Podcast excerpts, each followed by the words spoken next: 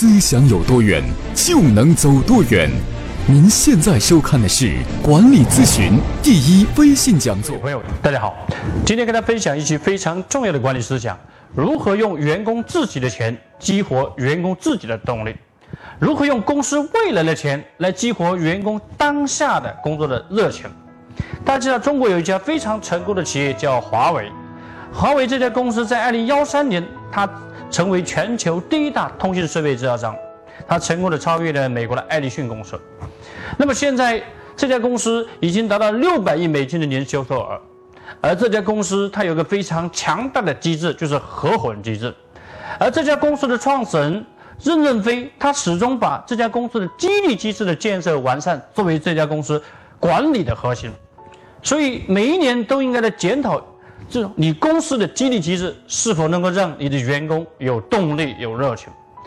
很多公司都非常注重制度建设，比如说组织架构，比如说公司的各项制度流程、岗位说明书，包括 A ISO 一系列这些文件系统。所谓的这些制度流程重不重要？当然非常重要。如果你没有把公司的激励系统机制建设起来，没有解决员工为自己干的问题。他还是抱着一个打工的心态来工作，你会发现员工都不是发自内在的自驱力，而是你公司的压力或者是公司的驱动力，这都是不足以调动员工源源不断的动力。但是华为不一样，华为这样的合伙的管理模式，他用员工自己的钱来激励员工自己，用员工他购买公司的分红权来。把员工发展成公司的合伙人，让员工有源源不断的动力。这家公司百分之八十六的员工持有百分之九十八的分红权，让这些员工成为公司的合伙人，极大的调动了员工工作的动力热情。那么，这样的一个分红权，它就是通过合伙的虚拟股份的方式来操作，它并不会牺牲公司创始股东的所谓的真实的这些股权。或者叫实质的股权，那么这个分红权同样让员工可以享受到和股东一样的利益，那么极大的调动了员工的工作动力热情。很多公司老板、总裁都希望说，把员工培养成主人公精神的员工。如何来培养员工的主人公精神？必须有让员工当家做主的机制，而这个机制就是华为的合伙的机制。华为的。合伙人机制体现在哪几个方面的。特点？第一个特点就是充分尊重人力资本的。价值。一家公司有几类的。资本的。价值：第一是货币资本的。价值，二是公司的。品牌资本，第三是客户资本，第四是你公司的。人力资本。而所有这些资本都是以人为核心的。资本，所以人力资本最为重要。如果你公司想发展做强做大，没有注重人力资本的价值，你还是抱着一个雇佣职业经理人的方式来做公司，那么接下来下轮的竞争中，很有可能你失去未来。中国有很多一公司都在做合伙管理模式，比如说像阿里巴巴、像万科、像小米手机。像龙湖地产、绿地地产一系列公司都在纷纷做合伙管理模式，而这个合伙管理模式并非牺牲了公司老板的股权，而是给员工一定的分红权，而这个分红权的前提是充分的尊重员工的人力资本的价值，这就是你公司经营理念非常重要的转变。所以很多公司过去都在讲以人为本，现在未来的方式就是以合伙人为本的管理的方式。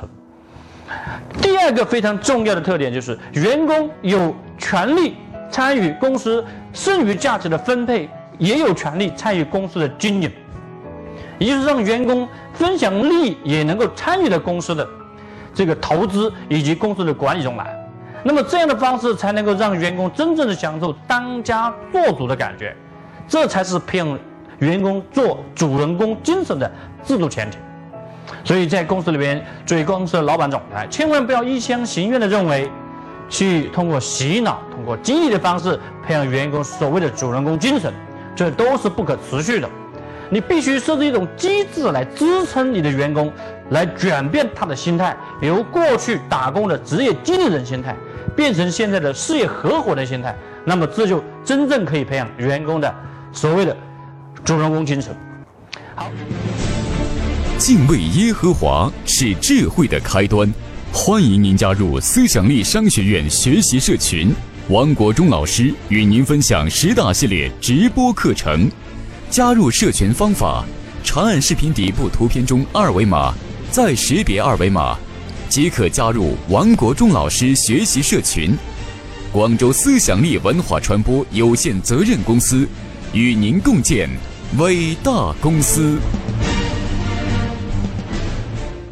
三个方面的，华为的合伙人制度有个非常重要的特点，就是员工的持续贡献大于历史贡献。也就是一个员工是要始终保持他的奋斗者，必须做出可持续的贡献，才能够获得可持续的利益的分红回报。这跟传统的股权激励是不一样的。传统的股权激励偏向于公司的金字塔的顶尖的这个阶层的高管，而这个股权激励有非常坏的一个毛病，就是一旦股权激励最后变现了员工这些受股权激励的员工动力衰减，就形成了实力阶层。这个实力阶层就摧毁了你公司奋斗进取的文化。那么，在合伙管理模式里边。员工的分红权必须有持续的贡献，这个持续的贡献，我们用一个非常高效的管管理的工具，就是叫做合伙的品牌分管理工具，在华为叫做公分系统，把员工的业绩贡献和文化贡献给它衡量出来，员工每一年凭他的贡献来换取公司的分红权，让员工在公司里面不断的奋斗进取，让员工才有持续的利益的回报。所以，对于那些老红军、老革命不能做出持续的贡献，在这套体系之下，很难能够形成实力阶层。所以，这套体系是激发所有人能够奋斗进取的管理的模式，这叫持续贡献、奋斗者为本的模式。好，接下来第四个方面就是在公司里面发行叫工会的员工参股的这样叫分红权的股票机制。我建议成长型公司，如果是制造型公司，你要开放百分之十到二十的分红权给你的合伙人、事业合伙人团队。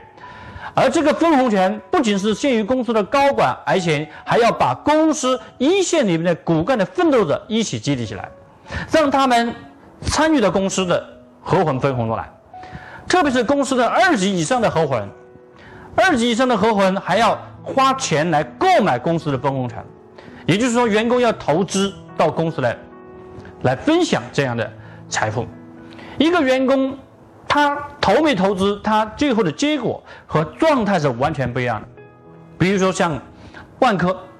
万科公司现在在全国在推行项目制的合伙人，每一个项目的操盘手以及他们的项目运营的核心骨干团队必须要入股五个点的分红权。那么每一个项目结束之后，就迅速解散，正在项目的这一个回收周期之内就已经开始做分红。那么有另外一家非常